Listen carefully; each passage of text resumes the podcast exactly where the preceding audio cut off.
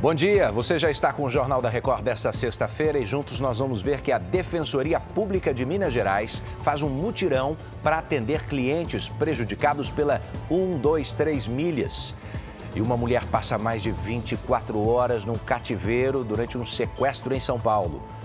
Os detalhes aqui no JR.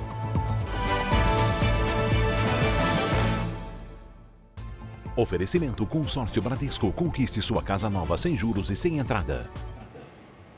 A Defensoria Pública de Minas Gerais vai passar o dia na porta da sede da 123 Milhas em Belo Horizonte. Sabe para quê? Para atender quem foi prejudicado pela empresa. Vamos até lá com a repórter Ellen Oliveira, que tem os detalhes. Ellen, bom dia para você. Bom dia, Edu. Bom dia para você que nos acompanha. Defensores públicos vão receber queixas de clientes que não conseguiram contato com a agência. Isso depois que a 123 Milhas cancelou atendimento presencial e sugeriu que as pessoas busquem seus outros canais de atendimento. A Defensoria também já havia pedido que a empresa faça emissão das passagens já contratadas. E em São Paulo, a Promotoria de Justiça do Consumidor deu prazo de 15 dias para a agência esclarecer os cancelamentos. Edu?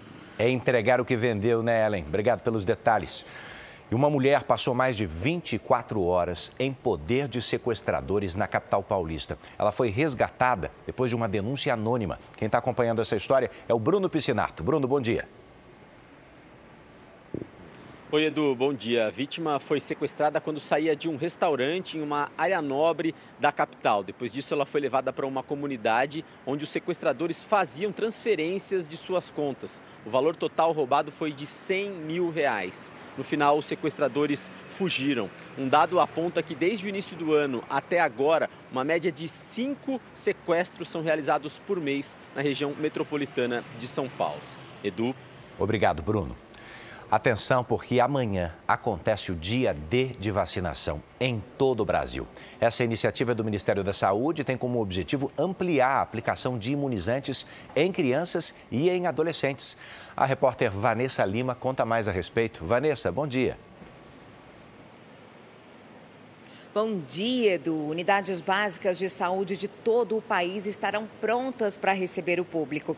A ideia é ampliar os índices de vacinação entre crianças e adolescentes menores de 15 anos de idade. O Ministério da Saúde destinou mais de 150 milhões de reais a estados e municípios. A vacinação é a principal medida para manter o Brasil livre de doenças já eliminadas, como, por exemplo, a paralisia infantil.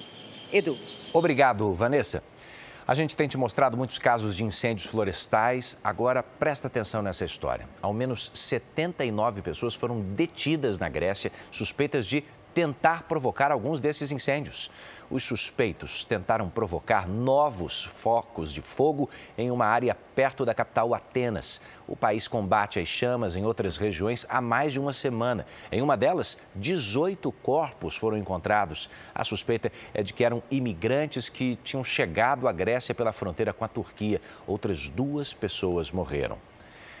Você continua agora com as notícias da sua cidade. Continue acompanhando também o Boletim JR 24 horas aí na sua plataforma de áudio. Às 8h40 da manhã tem Fala Brasil. Bora para a próxima?